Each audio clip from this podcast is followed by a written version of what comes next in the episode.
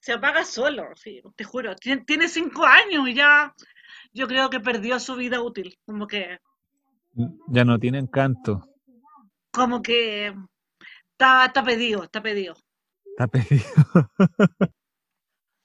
está pedido, está pedido. Pero, ya, pero ahora, pero Tiene que ir a, a recibir su jubilación.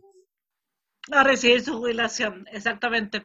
Oye, yo te quería mostrar esto, mira. Lo que callamos los profesores. Yuitam y el tuto hablan de la profesión más glamorosa del mundo y varios de sus matices. Incluso aquellas cosas que quisieran ir a llorar al baño del colegio. Bienvenido, bienvenida a esta hora de conversación acerca de esta profesión que tanto amamos y que tanto sufrimos. Lo que callamos los profesores.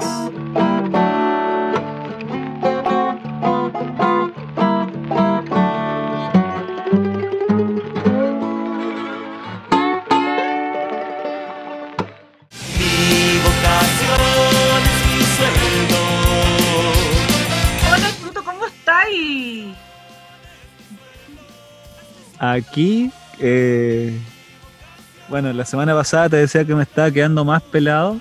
En la semana pasada, el capítulo anterior, estaba quedándome más pelado. Ahora estoy con drama en la guata.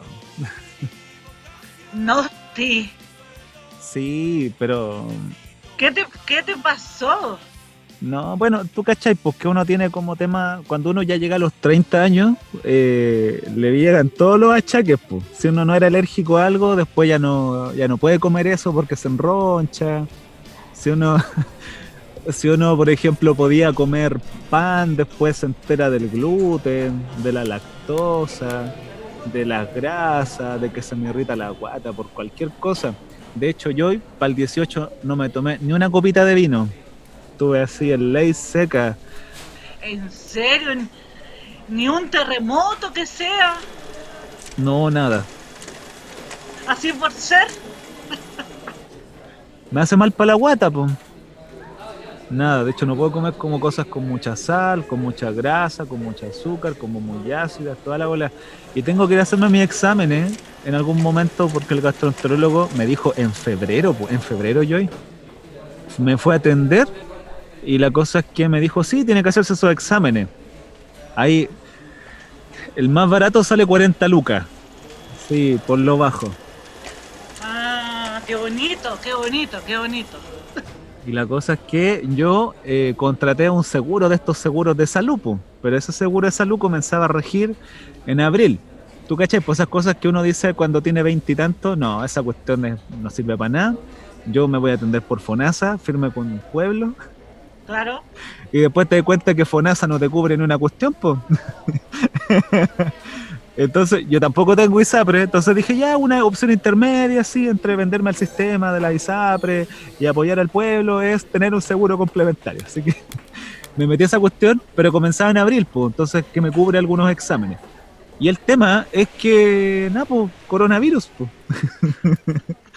Así que lo mío, como no es prioridad, como que para no colapsar el sistema de salud, he tenido que esperar todos estos meses, así que estoy a estas pastillitas así como para no hincharse, estoy con probióticos, estoy tomando vitaminas, todas esas bolas.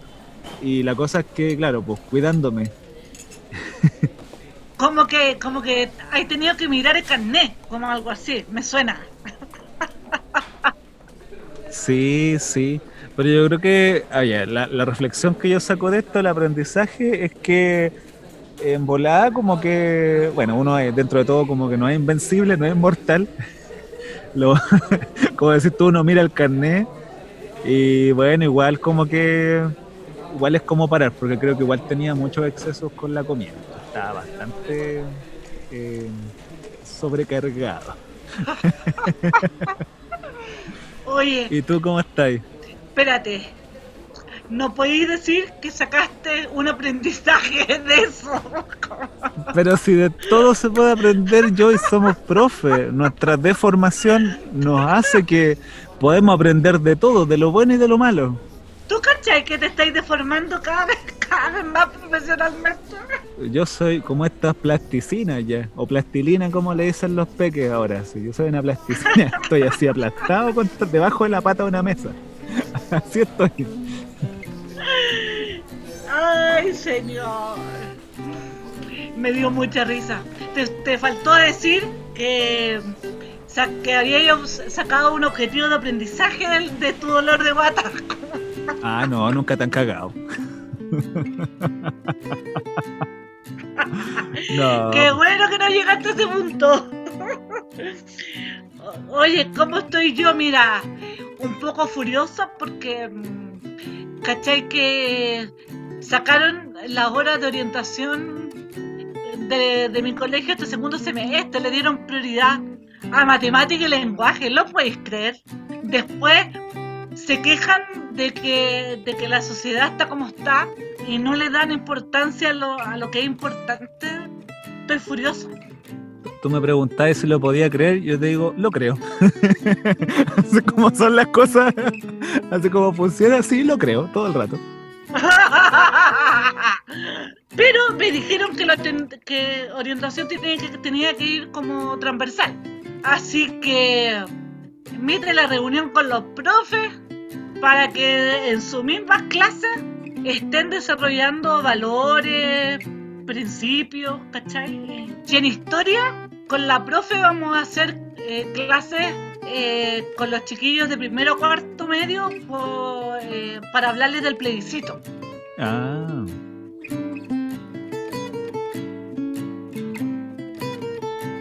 Todo el rato, todo el rato. O sea, mínimo, po, valor transversal, la ciudadanía, al ser ciudadano, como mínimo. Todo el rato. Así que en historia vamos a hacer eso, ¿cachai? Como, y así, pero me sentí pasada a llevar. Pero bueno, pero eh, sin orientación no se van a quedar. Fundamental o transversal, la orientación va a estar metida, así que no, no, no se van a eh, escapar fácilmente de, de la orientación. Así que, pero son órdenes del ministerio, pues. ¿Cachai? La estupidez. Es que al final, no sé, mira, de hecho esta semana el ministerio, bueno, durante este último mes el ministerio ha hecho un montón de cuestiones, así como de que lo que antes era trabajo formativo, de retroalimentación, de acompañamiento psico, socio, emocional, de pesquisar información, de hacer una evaluación de proceso, todas esas cosas, de repente dicen, hay que poner notas todo hay que transformarlo en números ahora ya, porque acuérdense que de aquí a diciembre se acaba todo y es como mentira. O sea, me dicen en un momento que tienen que, que tengo que trabajar el proceso y fijarme en el proceso. Y, y ahora me dicen que de repente, ahora todo tiene que tener una nota, así como que de un, de un enfoque pasamos al otro enfoque completamente distinto de este decreto que se fijaba como en esta evaluación integral, ¿cachai? Que, que veía no solamente el, el tema del contenido, sino que también, y el resultado, sino que veía el proceso. Ahora no, pues ahora hay que ponerle bueno, y, y yo que nunca tuve ese enfoque, ahora tengo que adoptar ese enfoque, así como un esquizofrénico, ¿cachai? Y llenando la planilla, llenando la planilla, y, y a ratos, pucha, lamentablemente uno termina eh, poniendo notas porque hay que poner notas, pues no porque signifique un aprendizaje el estudiante, pues esa cuestión ya es como, ay, basura, basura. no, terrible, terrible. De verdad, de verdad como que en el fondo de un momento a otro cambian la- las normas y, y uno no. La verdad que los más perjudicados son los, son los alumnos, de verdad que ellos están súper complicados. Hoy, esta semana por lo menos eh, recibí muchos reclamos, como que en el fondo les cambian el horario, les cambian las reglas del juego, como que de verdad eh, terrible. Y, y el nuevo decreto de evaluación promu- eh, promueve que el alumno no repita si no hay un sustento psicosocial detrás.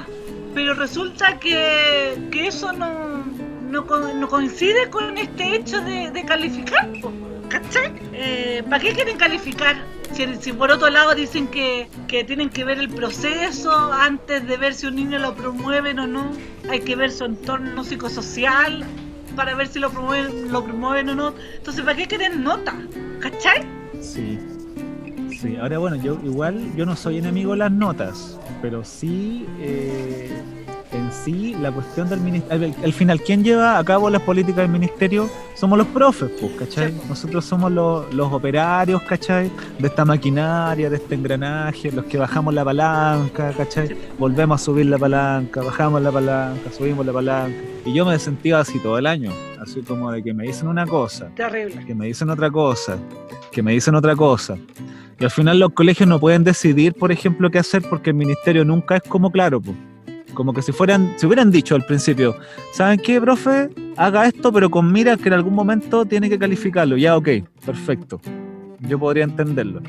Pero si el, ministerio deja como a criterio, ¿cachai? De cada una de las instancias y los colegios temerosos, por ejemplo, de perder subvenciones o de pegarse una embarrada, terminan como eh, no haciendo nada justamente porque es el ministerio el que tiene que mandar y ser explícito. Pues entonces los colegios tampoco se van a salir de ese marco que está, eh, digamos, explícito y por lo tanto van a hacer lo, que corresponde, digamos, dentro de lo, de lo adecuado, ¿cachai? Entonces al final el colegio no me puede obligar a mí, yo lo entiendo así, a, a ponerle nota a los chicos, el ministerio no le ha dado la orden, ¿cachai? No, no es una cuestión mandataria.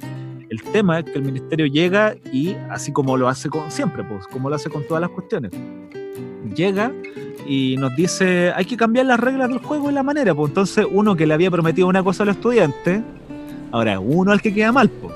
Uno al que le dice, ¿saben qué chiquillo? Eh, eh, esto yo les dije una cosa, pero vamos a tener que hacer otra, no completamente distinta, y ahí uno negocia. Uno negocia consigo mismo. Y esa cuestión a mí me carga. Me siento. Ay, yo no sé para qué comenzamos a hablar de esto. Me enojé. me enojé.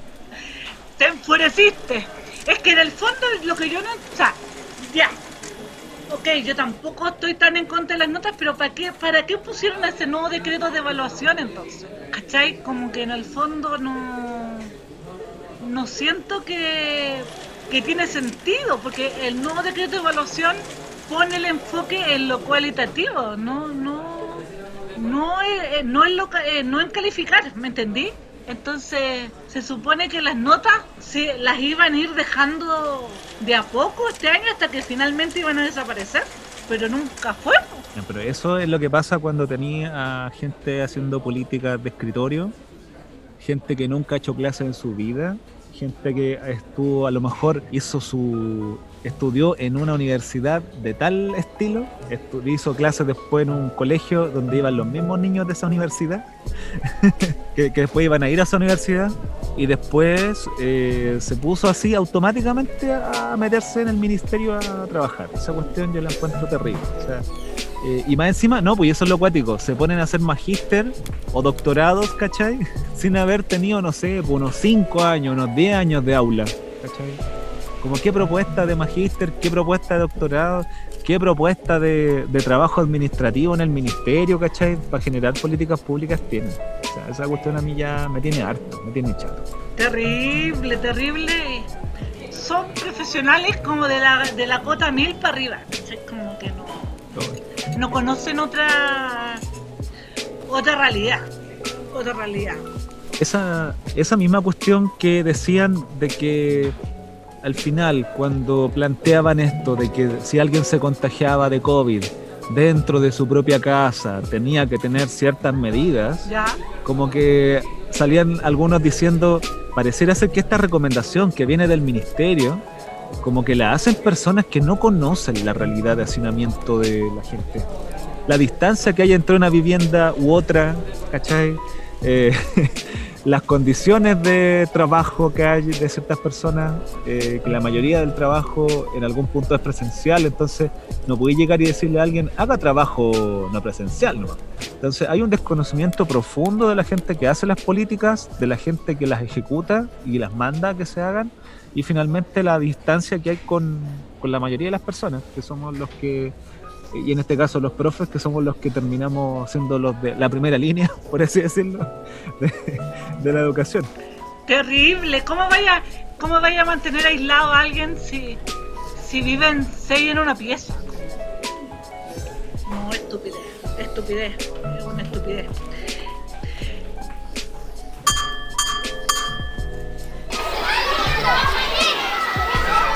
Oye, Joy, yo te quería. O sea, mira, yo creo que todas estas cosas son un. Me vaya a perdonar la expresión, pero son un golpe bajo. Iba a decir, iba a decir un- un- una patada en, los- en los testículos, pero hubiera sido muy feo. pero son, son eso, son un- una patada baja a, a la vocación. A la vocación. Y no sé, yo me acuerdo una vez cuando, cuando era un niño, joven, universitario, de ojos grandes, Con una mochila cargada de. eh, lleno de sueños y expectativas sobre el mundo. Y yo me acuerdo que eh, en una clase justamente de orientación educacional en, en la universidad, una profesora que recuerdo con mucho cariño, ¿Cómo se llamaba? no me puedo acordar de su nombre, aunque la recuerdo con mucho cariño. Pero era, era bajita. Era bajita, pelito corto, había sido profesora de educación física y eh, después se fue por el tema de la orientación educacional, parte del magíster en, en USACH. La misma que me hizo a mí. ¿Cómo se llama esa viejita? Que tampoco es tan viejita. ¿Cómo se llama? No me acuerdo. Bueno, mis compañeros, desgraciados, le, decían yo y esa profe. Pero y yo en ese tiempo no pensaba estudiar orientación. Pero le, decía, le decían yo y mira, ahí vas entrando tú, me dicen. Me, me decían cuando entraba esa profe, ¿cachai? Es la misma. Como, sí, sí. Delgadita, Ay. bajita. Oye, pero ella estudió educación física Bueno. y después se fue por el lado de la orientación, ¿cierto? Es la Es la misma. misma. Como, sí, sí. Delgadita, Ella bajita. hacía orientación, orientándonos a nosotros. Sí, y, y siempre así, muy, muy bien maquilladita, muy como, muy como profe de, Sí, muy como profe de colegio. Así, ella tiene esa aura de profe de colegio, sí. pero con traje de dos piezas, de, con pantalón y chaqueta. ya bueno, ella nos explicaba que dentro de su experiencia los profesores eh, adquieren, por así decirlo, el estilo eh, personal, ese sello personal de cómo hacer las clases, cuando llevan aproximadamente unos cinco años ejerciendo la docencia. Eso es lo que ella explicaba en un momento. Y en otra clase yo me acuerdo que ella comentaba de que los profesores solían abandonar la docencia, ya sea para irse a cargos directivos o para dedicarse a otra cosa, eh, cuando más o menos estaban cinco años en el sistema.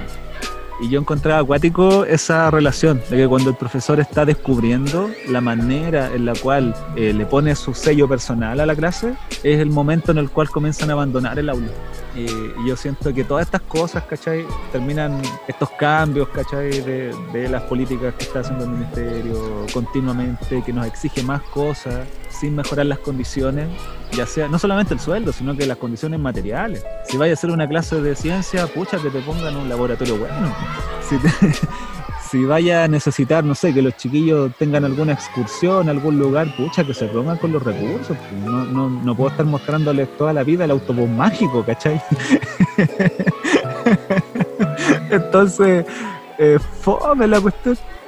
Es un laboratorio de ciencias. Y todo el rato a mí me han dicho, recuerda Tuto, es un laboratorio escolar. escolar. Y yo pienso, pucha la lecera, miramos tan bajo, miramos tan bajo. Podríamos mirar más lejos, ¿cachai? De que los cabros realmente investiguen en un laboratorio, pero no. No, recuerda, es escolar, escolar, y como un mantra, así es, un laboratorio escolar. Entonces, claro, pues si el laboratorio escolar, cada vez que los cabros van al laboratorio es una excursión, pues, es como recreo, porque lo sacáis de la sala. Y son unos monos chicos, pues, entonces lo primero que tenéis que ver es como, no toque esto, no haga nada, ¿cachai? Entonces, como no se desenvuelven en esa cuestión, porque todas las semanas cuando van al laboratorio una cosa nueva, entonces al final como que no podía aprovechar el recurso bien. Porque estáis constantemente pensando, Es no hay que usar esto porque se puede romper. ¿Cachai? Entonces como fome. Qué terrible. Oye, y eso, Claro, en el fondo se sienten súper coartados. sí. Y, y lo otro de la vocación, mira, ahora que me acordé de que estoy- tú me preguntaste cómo estaba, yo te dije que estaba como con la guata mala, así como con la guata extraña. Yo me acordé de una profe que en una práctica que tuve, que ella tenía una microfractura de hombro, una bola así. El tema, no, o tenía, no sé, tenía una fractura como en el hombro, en el brazo, no me acuerdo muy bien, pero era como noviembre, segundo semestre. Y ella estaba esperando a que llegaran las vacaciones para poder operarse. ¿Cuántos profes tú conoces que se operan en vacaciones? Yo iba a ser una de esas. Este año. Me iba a operar en julio, como de las vacaciones de invierno. Sí, pues terrible.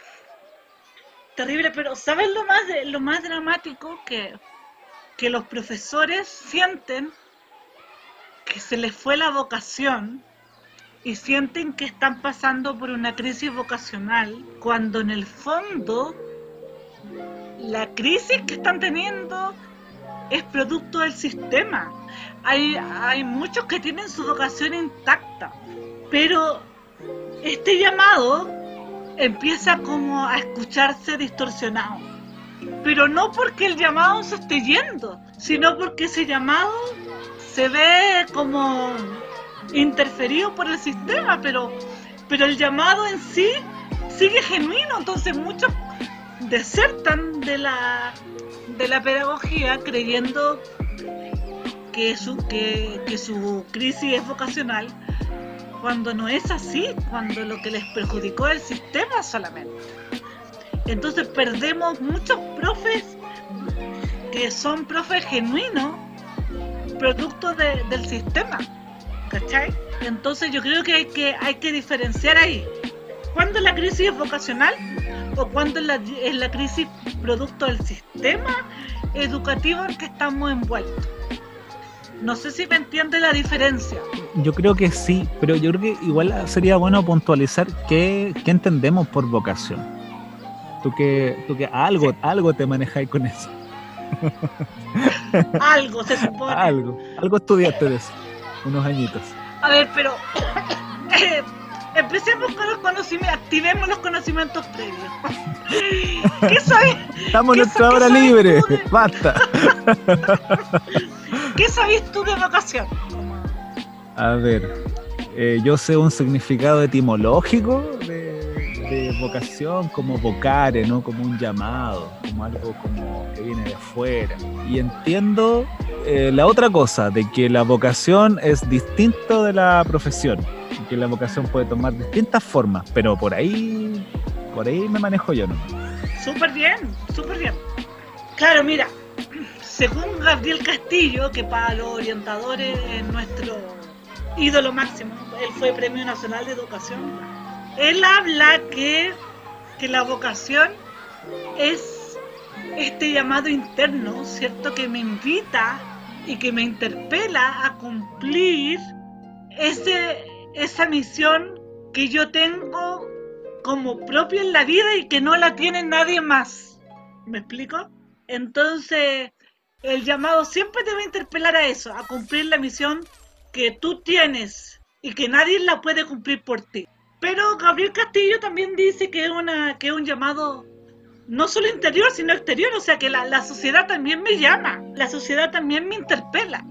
Entonces, eh, a veces la sociedad me invita a cumplir cierta misión también. Entonces, pa- pareciera que este llamado viene del interior y del exterior también. O sea, mi misión la logro cumplir cuando escucho los llamados de, eh, externos e internos. O sea, pero lo más hermoso que dice Gabriel Castillo que, que esta misión es tan individual, o sea, si en Chile hay dos, hay 18 millones de habitantes, hay 18 millones de misiones distintas y que, y que son irreemplazables. O sea, yo, por muy profe que sea igual que tú, nunca voy a poder cumplir tu misma misión, porque tu misión es única, es parte de tu ADN, es parte de lo que tú eres, entonces nadie la puede cumplir, aunque tenga, aunque haga tu misma pega, ¿cachai? Ay, me- ya me llegué a emocionar. Ah, eso es la vocación. ¿Me se entiende o no? Sí, sí, a mí me queda claro. Hasta como que me, me, hiciste, me dieron ganas de estar en el ramo de orientación vocacional otra vez. Oye, espérame, entonces, tú haces una distinción entre una crisis genuina de vocación y una, un entrar en conflicto, pero por las condiciones que el sistema educativo podría generar en un profe. Exacto, exacto, porque, o sea, a mí en, consulta me ha tocado atender chicos con crisis vocacional y afortunadamente muy pocas veces resulta ser crisis vocacional, como que en el fondo lo que les complica es, es el sistema en el que está envuelto su trabajo, ¿cachai? Entonces eh, yo creo que hay que hacer hay que hacer una diferencia importante de eso, como que tú le preguntas a un profe por, por qué dejó de ser profe, eh, no, que estaba aburrido de, de llegar a revisar 200 pruebas a la semana, eh, estaba aburrido de, no sé, de, Y pelear con el UTP. de, de no tener tiempo para mí, de preparar las clases, pero nunca dijo, eh, ya, ya el enseñar no tiene sentido para mí, nunca dijo eso a lo mejor. Entonces ese profe, lo más probable, bueno, habría que, habría que hacer todo un diagnóstico para saber en qué estadio, en qué nivel vocacional está, pero lo más probable es que ese profe está aburrido de, del sistema, pero sigue, pero sigue amando hacer clases, sigue amando la educación. Ahí está la, la, la diferencia, ¿cachai? Ahora, es distinto cuando tus intereses, tus valores y tus aptitudes, tú ves que en el fondo están, están tomando, están tomando otro rumbo. Eso ya, eso ya es distinto, porque ya ahí no no hay un tema del sistema, sino que hay un tema con que me está pasando a mí con lo que yo soy. Entonces ahí se puede hablar como de, de crisis vocacional. Cuando mi personalidad, mis gustos, mis intereses, mis valores, yo los empiezo a problematizar. Pero fíjate tú que cuando la vocación se encuentra, difícilmente eh, la, la va, la va a dejar de seguir. Porque la vocación no, no, no cambia. O sea, si tú te diste cuenta que tu interés, tus aptitudes, tus valores, lo que tú eres iba por otro lado, es porque tu vocación no la habías encontrado. No porque cambiaste de vocación. ¿Me explico, no? O sea, como que desde siempre, en el fondo, eh, uno sabía que no iba por ese lado que uno se había planteado al inicio. Exactamente, exactamente. Como que en el fondo no habías descubierto bien cuál era tu misión. ¿Cachai? No es que te hayas equivocado de vocación, no la habías descubierto.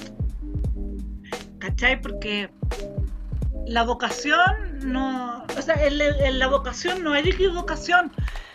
Yo no. Bueno, los nuevos paradigmas dicen que no. Yo no me puedo equivocar de vocación cuando realmente la escucho y sé cuál es mi misión, difícilmente la voy a abandonar. ¿Cachai? Eh, suena medio quij- quijotesco esto, como pero pero es verdad, como que en el fondo cuando tú logras encontrar lo que te apasiona, tú ves molinos de viento, ves batallas, guerras, pero tú sigues ahí, porque es, porque es lo que te te hace que la sangre es lo que te permite que tu sangre corra por las venas. ¿Cachai? Entonces no. Bien, es bien romántica mi mirada, pero de verdad que yo creo que es, eh, es así. Oye, me surgen preguntas. Yo estuve cachando de que Ah. nuestro programa ah, lo escuchan personas que se encuentran también, bueno, de varios grupos de edad, pero yo caché que habían estudiantes en edad universitaria, así Sí, personas sí. en edad universitaria, así como entre los 18 y los 20 y algo. Y pensaba lo común, por ejemplo, que es entrar a una carrera universitaria y abandonarla al primer año. Y eso tiene todo un costo personal. Tiene el costo de tener que después, no sé, pagar ese crédito por esa cosa que a lo mejor no la vas a poder ejercer, aunque sí hay aprendizaje.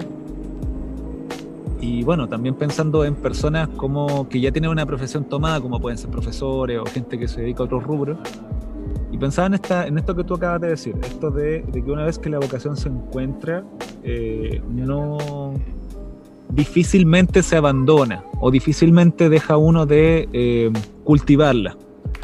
Yo me pregunto, ¿cómo yo me doy cuenta eh, que hay algunas cosas o algunos elementos o algunos rasgos, algunas ideas, no sé cómo llamarlo, que, que a mí me podrían ayudarme a darme cuenta y decir, oye, como que por aquí Mira. va mi vocación?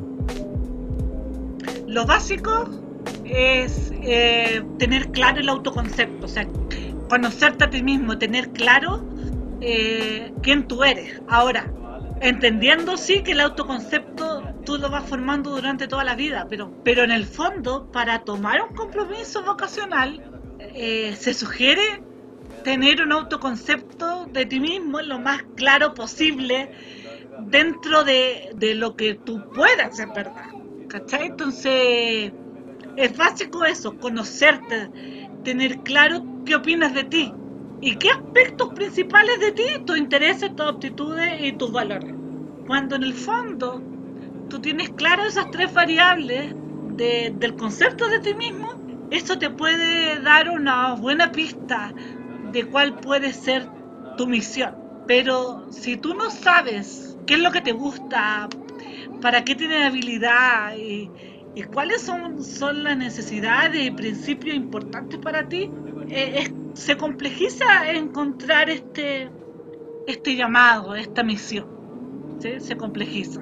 Por eso es tan importante eh, trabajar el autoconcepto y no que, que llegues a la universidad y- y te, y te pregunten quién eres tú y tú no sepas qué responder.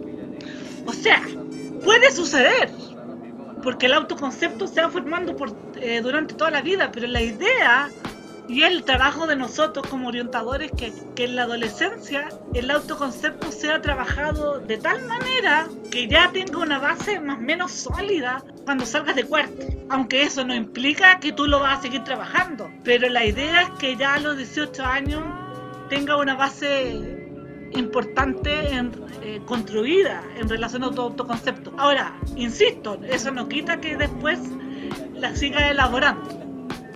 Entonces, es claro saber quién es, quién soy y qué opino Oye. de mí. Oye, y por ejemplo, ya tenemos profesores que más o menos cachan lo que quieren y lo que no quieren en la vida. y se encuentran con un entorno o una profesión, que aquí distinguimos la profesión de la, de la vocación, con una profesión que tiene ciertas condiciones materiales, administrativas, de pago, etcétera. etcétera, un ambiente laboral que no es tan grato como decía en el, en, la- en el aviso del diario. ¿Cachai? Hay cachado esos colegios que dicen como colegio busca eh, profesores de todas las asignaturas. y uno dice, chuta, se los pitearon a todos, así. Todos los profes despedidos, así como. Sí, esa onda para que no genere antigüedad, así como nada, pues sí, lo echáis nomás, pues todos los años tenía una plana docente nueva, encuentro súper brígido. Pero tenía un ambiente adverso, ya sea por las condiciones, de repente tenía estudiantes que tienen fuertes necesidades, que van más allá de lo académico, que son más bien como psicológicas, que son más bien sociales, que son de repente incluso materiales, y el tema de, de tomar desayuno así en la casa, o tener, no sé, se quedan hasta tarde haciendo las tareas con la tele prendida, con el tío que transmite más allá, con el hermano chico, el tarro con piedras ahí, con la mamá que hace otra cosa, se- está, o de repente llegan tarde a la casa. Entonces, eh, heavy igual, po. o sea, tenéis chiquillos que tienen otro tipo de, de necesidades que van más allá de, no sé, pues que aprendan bien eh, cuáles son los modelos atómicos, el modelo de Dalton, el modelo de Bohr, el modelo mecanocuántico, ¿cachai? Sino que lo que les importa más que nada es, ¿para qué me sirve esto? Pero bueno, el profe se encuentra con, eso, con esos problemas. Y esas cosas a la larga como que van haciendo que pierda un poco de sentido la, la pega en la que se encuentra. Y, ¿cómo, ¿Cómo lidiaría o, qué, qué paso? No, digamos una serie de pasos porque sería como muy idealista, pero ¿qué punto de partida ves tú de alguien que siente que en sí su trabajo no, no está tomando sentido o que está perdiendo sentido? ¿Qué, qué, qué pregunta tú, tú te harías? O sea, la primera sugerencia, invitación, porque me acaba, me encarga hablar de tips. Ay, cachado, eso, esas personas, los, las siete claves del éxito, los cinco tips. Ay, no, qué horrible. No, me carga. Sobre todo en esta época que abundan los gurús eh, de todo tipo, así espirituales. Yo lo que puedo hacer, eh, lo que, a lo más, puedo dar ciertas invitaciones, si es que me las fuera a pescar. como- Ya, pero bueno, si les sirve la toman, pues si no, te mandan a la cresta. Eso, eso es lo más- Por eso, esa es la diferencia de dar tips po, o, o dar consejos. Como que, como que cuando dais tips o consejos, tú ya dais, por- dais por seguro que eso le va a servir al otro y que el otro le va a gustar. Como, en fin, No, chao. ¿cachai? Chao. Bueno, Pero qué pregunta problematizadora, más allá de darle una solución. yo lo invitaría primero a parar, a parar como a, como a, bueno, yo soy bien metafórica para hablar, pero como a, ponerse una luz roja y de verdad darse un tiempo como de, de poder detenerse para tener un reencuentro con consigo mismo. Como que yo le invitaría a, a eso, a ese, a ese profesor. Ok, para y replantéate. Como, primero, escúchate, ¿qué te está pasando? ¿Cachai? Como, eh, porque en el fondo, eh, a veces podemos tomar decisiones apresuradas, como, ay, estoy aburrida del sistema, entonces acá me ofrecieron vender seguro y y me gano tres veces y me cambio y, y tomo decisiones súper súper espontáneas, súper impulsivas. Pero acá acá no estamos no estamos jugando la misión que tenemos en la vida, entonces como que mínimo habría que dedicarse una horita como a, replantearse y saber y entender qué me pasa en mi interior. ¿Por qué ya el día domingo en la tarde, por ejemplo, me empieza a doler la guata y entro en un estado de depresión, entre comillas, y los viernes soy la persona más feliz? ¿Cómo pasa eso? Entonces, y esas, y esas preguntas solo te la responder uno mismo. O también una orienta con la ayuda de una orientadora, por supuesto, a la que tú le pagues para ir a la consulta. chin, no, chin. mentira.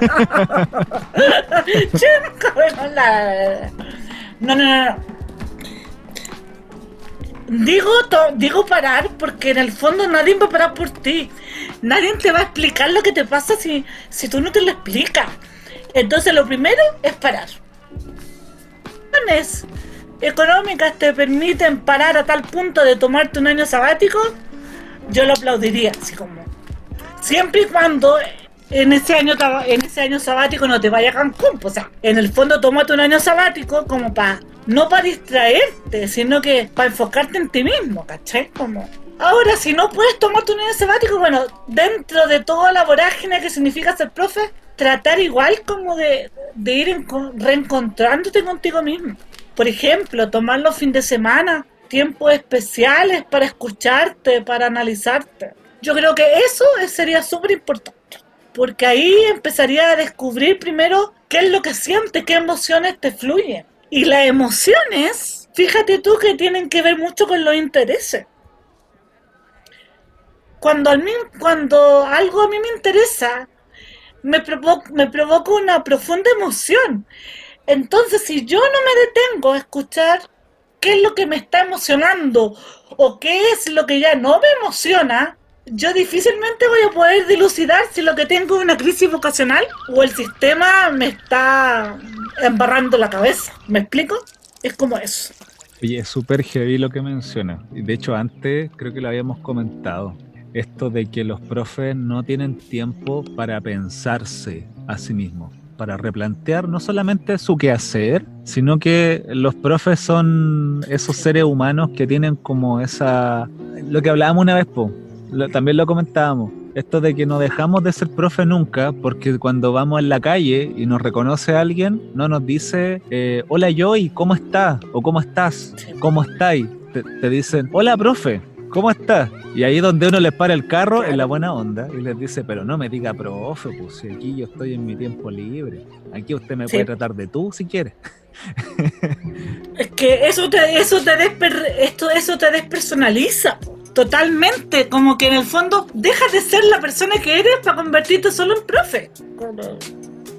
No mal. Y yo creo que en ese sentido hay, hay como una manera, yo creo que igual es necesario replantearse la manera en cómo abrazamos la vocación, porque de repente se entiende que vocación es llevar, por así decirlo, una especie de cruz o de martirio, ¿cachai?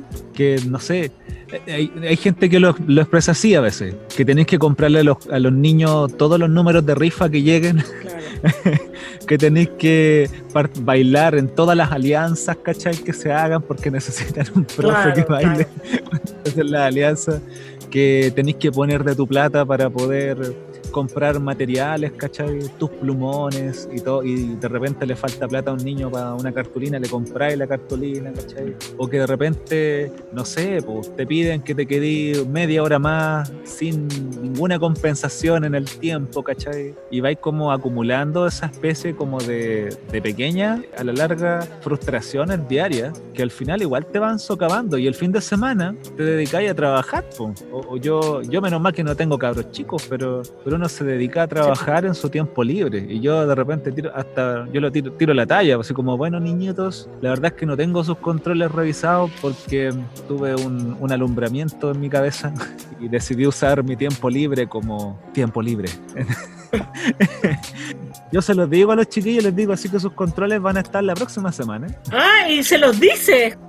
Pero eso yo lo puedo hacer porque trabajo tres días a la semana. Ya, perfecto. Pero es una cuestión que suena ridículo eso, po, de que uno tiene que ser disciplinado para tener tiempo libre. Y esto que tú planteas yo creo que requiere un esfuerzo tan grande, pero yo creo que vale la pena. Vale la pena. A lo mejor no, yo creo que no todos estamos en condiciones de tomar un sabático, y yo te voy a ser bien franco. Pero sí creo que tomarse un fin de semana en serio y decir, quiero realmente parar, uno que en general está como hablando a los otros, ¿cachai? Y eso como que es parte del quehacer, como hablar frente a otros y hablar con otros. Eh, yo creo que quedarse en silencio un poco, bola, igual ayuda. Igual ayuda esto de no sentir la obligación de tener que responder, de tener que estar volcado hacia afuera a una actividad. Y creo que también sacarse, descansar de la etiqueta de profe. Ser profe es muy bonito, es hermoso, es maravilloso.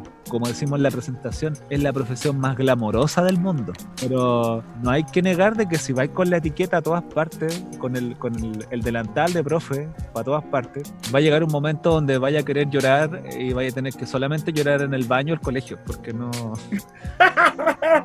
porque no, no vaya a tener con quién eh, compartir esa cuestión. Yo creo que igual hay que, yo creo que puede sonar medio idealista esto de parar, Sí. pero yo creo que va a ser súper, yo creo que es súper necesario esto de irse replanteando, de ponerse, yo creo que yo partiría, ¿sabéis por dónde? Por ponerse límite. Esta cosa de decir, pucha, me dieron plazo hasta el domingo para subir las notas al sistema nacional, para al NAPSIS, como, le- como le llaman algunos, al CINEDUC, Claro, al web class. al web class, a esa cuestión. Eh, yo las voy a subir el lunes temprano. No por hacerme el rebelde ni nada, pero yo dejé listo esto, varias cosas. Ahora estamos, estamos en viernes grabando esta cuestión. Pero yo lo siento mucho, yo lo voy a hacer el lunes. El lunes tempranito lo voy a hacer, porque no, no me parece sano, ¿cachai? Ni para mí, ni para los estudiantes que voy a atender, dar, negarme el fin de semana. Creo que en este caso no. Creo que vuelvo mucho más feliz a trabajar, a poner la nota el lunes, que infeliz, ¿cachai? Subiéndola el domingo porque hay que cumplir con una cuestión. Habrá, habrá momentos que yo mismo negocio, pero en otras cosas. Pero en esto, si es que puedo, eh, yo preferiría que no. Yo creo que parte de, de darle un lu- de, de poder disfrutar la vocación es ponerle un parelé a- o ponerle un límite a, a nuestra profesión.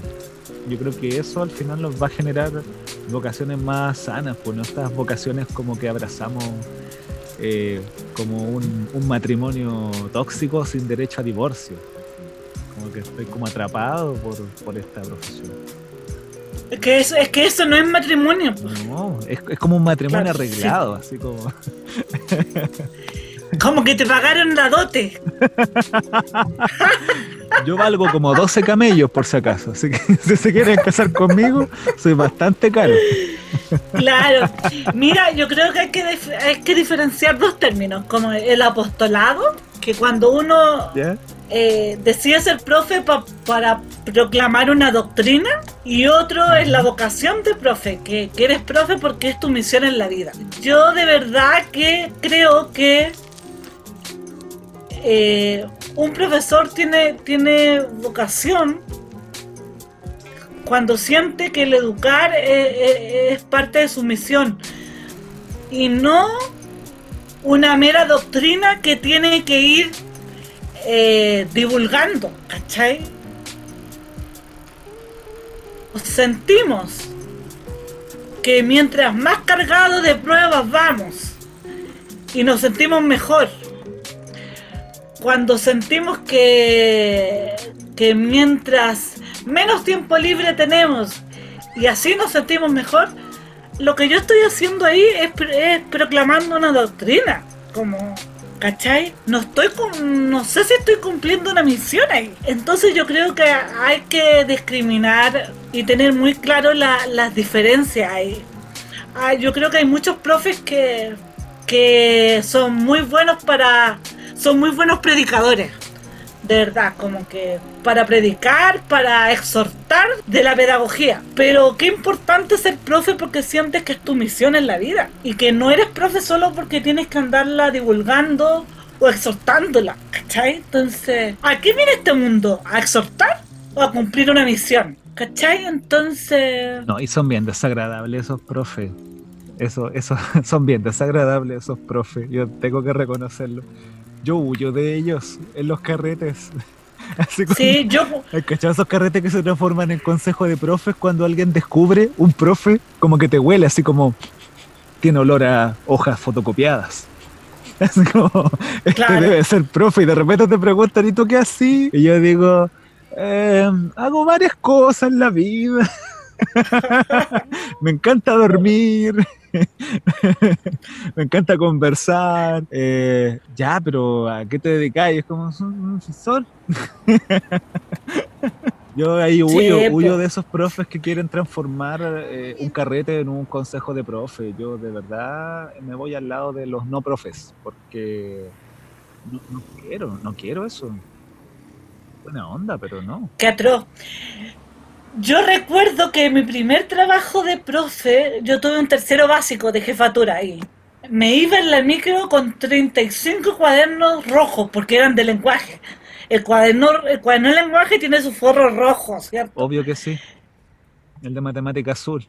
Y en la micro se me, en la micro como que los cuadernos se me iban cayendo y yo me sentía tan feliz, ¿cachai? Como- Y claro, como, como esta vocación, eh, tú la, la, la vas escuchando durante toda tu vida, como el, tu autoconcepto lo vais trabajando durante toda tu vida, entonces después uno se da cuenta que no, porque yo, esto no es el profe, po, ¿cachai? Andar cargada, ¿cachai? Ah, porque yo tenía que revisar las caligrafías de los niños, entonces, por eso me tenía que llevar los cuadernos para la casa. Pero andar cargada no es el profe, po. Yo no elegí ser profe para eso. Entonces, qué importante es, discriminar. Si yo soy una, predicadora, una exhortadora de la pedagogía, o, tomo la pedagogía como mi misión de vida. Yo creo que ahí hay que eh, discriminar. ¿Cachai?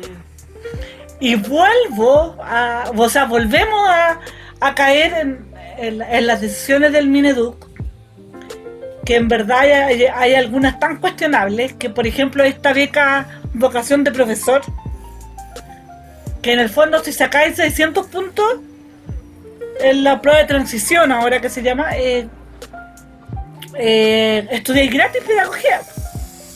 Si sacáis más de 600, estudiáis gratis y te ganáis un viaje.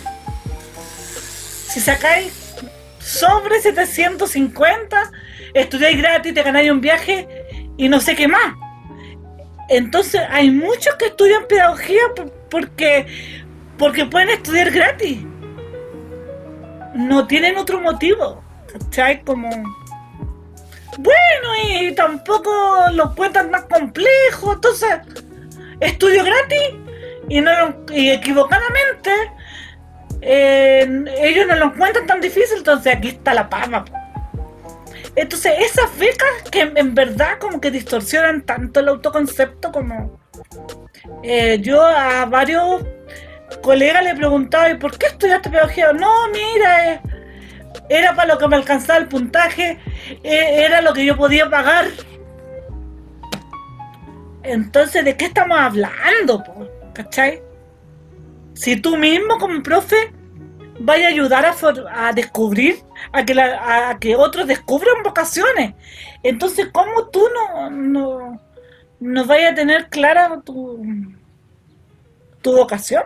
¿Cachai? Como, ¿Me entendís? Como... Es complejo. Ahora, yo no digo que un profe tenga que ser profe teniendo 100% su vocación clara, porque uno la vocación la descubre durante toda la vida, pero, pero al menos haberte, haber tomado un compromiso vocacional, como, ¿cachai? Como haber tomado una decisión vocacional madura, sabiendo los costos, los beneficios, como en el fondo, sabiendo que, a qué tú arriesgas, ¿cachai? Pero eso de entrar a estudiar pedagogía porque, porque es lo que me alcanzó. Está esa cosa ¿De que los profes hablando? somos eh, ingenieros frustrados, los profes de matemáticas, somos, somos traductores frustrados, los de inglés o de otro idioma. Sí, claro, los profes de inglés quisieron ser traductores, claro. Los profes de biología querían ser médicos. Entonces, igual es, es heavy, Fatal, po, esa cosa de, de que somos algo frustrados. Como que. Yo creo que no. Yo creo que no. Bueno, aunque yo igual te soy honesto, a mí me alcanzó el puntaje para, entrar- para estudiar pedagogía. Pero eh, más allá de eso, porque yo como que tengo súper poca fe en la, en la PSU, en las pruebas de selección, porque como que creo que no, no son un indicador como fuerte para decir algunas cosas están fuera de contexto. Pero creo que fue, eh, aunque fue por los motivos incorrectos, creo que llegué a, a buen, a buen puerto. Así que todos aquellos que entraron porque les alcanzó el puntaje y se dieron cuenta después que era lo suyo, eh, yo soy de ustedes. Estoy con ustedes. No sé, yo tampoco digo que, que en el fondo eh, que no hay que, que, que no hay que tomar en cuenta el tema del puntaje. No, no estoy en contra de eso. El tema es cuando el puntaje lo tomo como, como variable definitoria. ¿Cachai? Como. Es el tema. ¿Cachai? Como. Ah, voy a estudiar esto solamente porque para esto me alcanzó. A esas personas las invitaría como a problematizar, ¿cachai? Como a darse tiempo para seguir explorando. Y nadie te obliga a entrar a estudiar al tiro. ¿Cachai?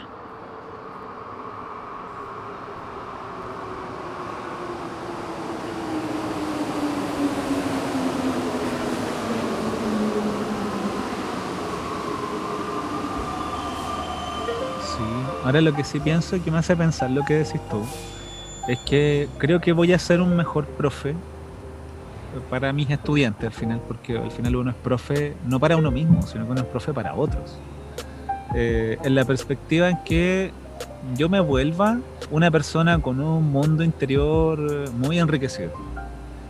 Una persona que disfruta realmente de las cosas que sabe, de las cosas que quiere enseñar, de las cosas que, que observa, que yo creo que en esa perspectiva, es decir, cuando uno se vuelve una persona más integral, como creo que va eh, siendo de más utilidad, si uno lo quiere ver, para los estudiantes. Eh, yo creo que yo creo que eso es un, yo creo que eso sana la vocación. Esto de, encontrarse con las cosas que a uno le gustan, que le parecen atractivas, que le parecen interesantes, que le parecen desafiantes, ¿cachai? Y, y porque si uno mira al final que la pega eh, o que la vocación es corregir pruebas el fin de semana, ir a reuniones de, no sé, de las 4 de la tarde hasta las 6, 7 de la tarde, que es, eh, no sé, eh, estar sonándole los mocos a los niños como todos los días, que es como, no sé, que, que encontrarte con apoderados medio negligentes, ¿cachai? Yo, creo que no, no, no, no va por ahí. O sea, son- esos son problemas que hay que saltar, pero creo que la, la- creo que la- la- el mundo interior, digamos, es, es una primera instancia para poder servir mejor. Como que, y creo que, creo que vale la pena dar, hacer ese esfuerzo de parar un poco.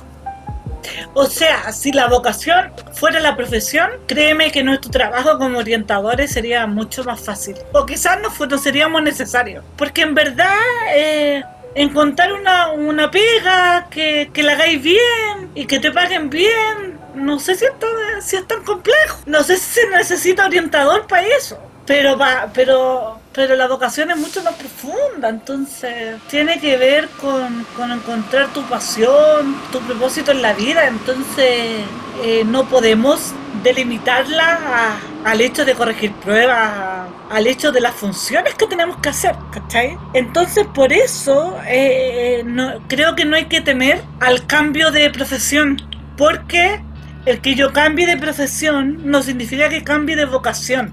¿Me explico? A no ser que en verdad yo sienta que antes nunca había a no ser que yo sienta que antes nunca había encontrado mi llamado. Pero en el fondo, si tú cambias de profesión, pero sientes que tus gustos, tus intereses, tus habilidades siguen siendo las mismas, pero la quieres ocupar y enfocar en otra función, bienvenido sea. ¿Me explico? Porque muchos le temen al cambio de profesión porque sienten que se que, eh, que, que estudiaron entonces una carrera por las puras, que perdieron el tiempo. Resulta que, que si no hubieran estudiado esa carrera no hubieran descubierto la ocupación que quieren tener ahora. Entonces, en el fondo, creo que es súper importante no temerle los cambios de carrera, cuando en el fondo estos cambios de carrera tienen que ver con, lo, con tu misión en la vida. Eh, si, esa, si esa carrera, si esa nueva carrera se sigue pareciendo a ti, a lo que tú eres. ¿Me cachai no? Ahora, si te cambiaste de carrera porque en verdad estaba ahí dando jugo en algo que no tenía que ver contigo, bueno, la vocación no la había encontrado. Pero pucha, en mi caso, por ejemplo, primero trabajé de profe, después de orientadora y si no hubieras trabajado de profe nunca hubiera descubierto que quería ser orientadora. Mi objetivo en la vida era morirme de profe. Entonces no temamos a los cambios de carrera, siempre y cuando se, se sigan pareciendo a, lo que, a la misión que uno tiene, a lo que uno es. Sí, sí. Oye, hagamos el cierre de, de la clase, te iba a decir. Hagamos el cierre de la clase. Te iba a decir que hagamos el cierre. No, eh, cerremos con algunas invitaciones. Tiremos invitaciones. ¿A qué invitáis tú a la gente después de esta conversación? A ver, A, a ver una serie en Netflix, la que quieran. O una película así y no sentir culpa por eso. Yo creo que Sí. eso es la mejor invitación que les puedo hacer eh, a, a mis colegas profes y también por los estudiantes de pedagogía y a la gente que, que está sapeando esto por ahí de curiosa. Yo creo que eso, yo creo que en general tener ricos intereses, no sé si definidos, pero por lo menos eh, identificados, yo creo que eso nos va a ayudar a, a volvernos eh, de mayor atractivo para quienes estamos eh, sirviendo. Yo creo que eso, yo creo que esa es una invitación rica. porque primero eres atractivo para ti, Claro que sí. ¿cachai? Porque teniendo claro todo lo que te gusta, te vuelve atractivo para ti y, y eso irradia en atracción por los demás. Mi vocación es mi sueldo. Ahora, ¿de qué culpas invita a los profes o a los estudiantes de pedagogía des- eh, despojarse? ¿De qué culpas, por ejemplo? Es que en general cuando uno ocupa su tiempo libre como tiempo libre, como lo habíamos dicho antes, en general dice, uy, pero todavía me falta esto por hacer. y es como, Ah, claro. ah, yo creo que, pucha, es fome la cuestión, pero a ver, si nos dan dos horas para hacer un trabajo que nos debería tomar cuatro horas, pucha la lecera. Eh, hay que hacerlo en dos horas nomás. Sí. Yo creo que si no me dan más horas, van a tener que conformarse con un trabajo de dos horas nomás. Y eso es lo que me puedo dedicar. Entonces, aunque sea un, un dibujo así como no me gustaría, yo creo que eso es lo que, yo creo que hay que, hay que sacarse esa culpa. De que si no me dan condiciones para hacer algo, no puedo entregarles una obra maestra. No, no se puede, no se puede. Yo creo que esa idea hay que luchar por Sí, claro. quitarla. Eh, y pucha, si la voy a hacer, entonces va a tener que conformarse la persona que me lo pide, po. o si no, va a tener que darme mejores condiciones. El tema es que, claro, pues si yo me planteo eso solo, no sirve de nada, pero si tengo comunicación con los otros que están en la misma que yo, yo creo que eso podría tener un resultado distinto. Podría ser el inicio de un, de un cambio concreto, concreto y muy realista de, de cómo son las, cómo podría generarse un cambio. sí, es verdad. Eh, siguiendo tu misma línea, la invitación que hago es como, y el que quiere la toma y el que no, no, Soy agar. eh, como, como viva, viva sus distintos roles, no solo el profesional. Viva su rol de pareja, viva su rol de hijo, viva su rol de amigo, experimenta su rol de ciudadano ahora que viene el plebiscito, vaya a votar. eh, experimente su rol paternal si quiere tener hijos. O sea, viva todos sus roles. No, que su trabajo no se, no se transforme en su proyecto de vida. Usted más que profesión. Usted es más que profesor. Qué rica invitación. Oye, yo y eh, yo creo que ya es tiempo de irnos despidiendo. Em, sí. Ah, me, me encantó esta conversación. Siento que que hablamos desde la, desde la, desde el alma, como desde el corazón, no sé. Así que yo me voy súper contenta. ¿Tú cómo te vas? Oye, Joy, nos despedimos de nuestros amigos que nos han escuchado hasta acá. Nos despedimos y nos vemos en el próximo capítulo. Y como, como decía un profe en el postítulo de orientación, bueno, no lo decía él, lo decía una canción, pero él siempre sacaba esta, esta canción a flote. ¿Quién dijo que todo está perdido? Hoy vengo a ofrecer el, el corazón y en el fondo invitar a eso. Ofrezca el corazón en todo lo que haga y eso le va a hacer feliz. La única forma que uno, si- que uno no sienta que, está, que todo está perdido es cuando ofrece el alma en todo lo que hace. No la tire la chuña nomás. Eso nomás le digo yo. Oye, y una invitación, una invitación a seguir el perfil de arroba Joy Orientadora, Joy con J, J-O-Y, Joy Orientadora en Instagram. Sigan a nuestra amiga. Eh, también sigan el perfil de eh, nuestra, nuestro departamento de proyectos sonoros, arroba ni el oído de oír en Instagram también, que nos, que nos hace toda la edición de este hermoso programa. También invitarlos a seguir el podcast que tenemos junto con Arcakersis. Arcakersis es una editorial que imprime unos libros maravillosos, sino que, eh, bueno, y además tienen un servicio de impresiones pulento, así que si quieren pueden incorporarse a, ser seguidores de Arcakersis en su canal de YouTube, donde además tienen comentarios de libros.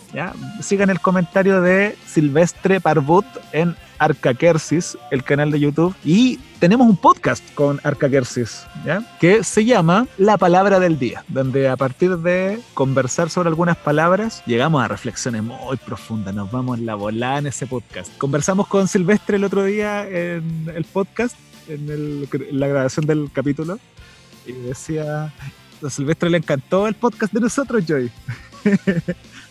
sí, decía, yo que no soy profe, lo disfruté. Así que fue muy interesante. Y lo que él decía también era que el podcast de eh, La Palabra del Día es como, es como el, como el after de este podcast, de lo que callamos los profesores. Ah, muy bien, muy bien. Bueno, contarle a la gente también que este podcast se va a subir a, a nuestro Instagram, así que lo pueden pueden ver, escucharnos en nuestro Instagram. El mío Joy Orientadora, arroba Joy Orientadora, el, es el Instagram de la Joy o de la JTAM para el, para el tuto.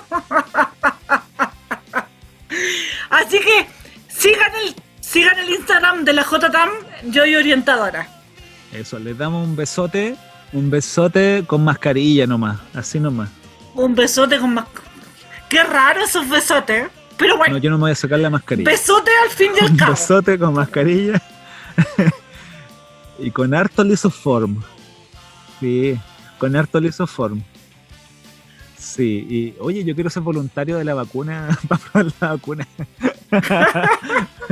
Mira, con, ¿Quieres ser conejillo de India? sí, yo creo que tengo una vocación científica que quiero seguir, así que quiero que me pinchen el brazo, no me importa nada, con tal de poder salir a la calle pronto, todo bien. Averigua, averigua los efectos secundarios. Sí. Claro, si me vuelvo más loco, no sé si me doy cuenta. Ya, loquillo, un abrazo. Chao, chao. Nos vemos luego. Chao, chao. Eso, se cuidan. Besote, abrazos.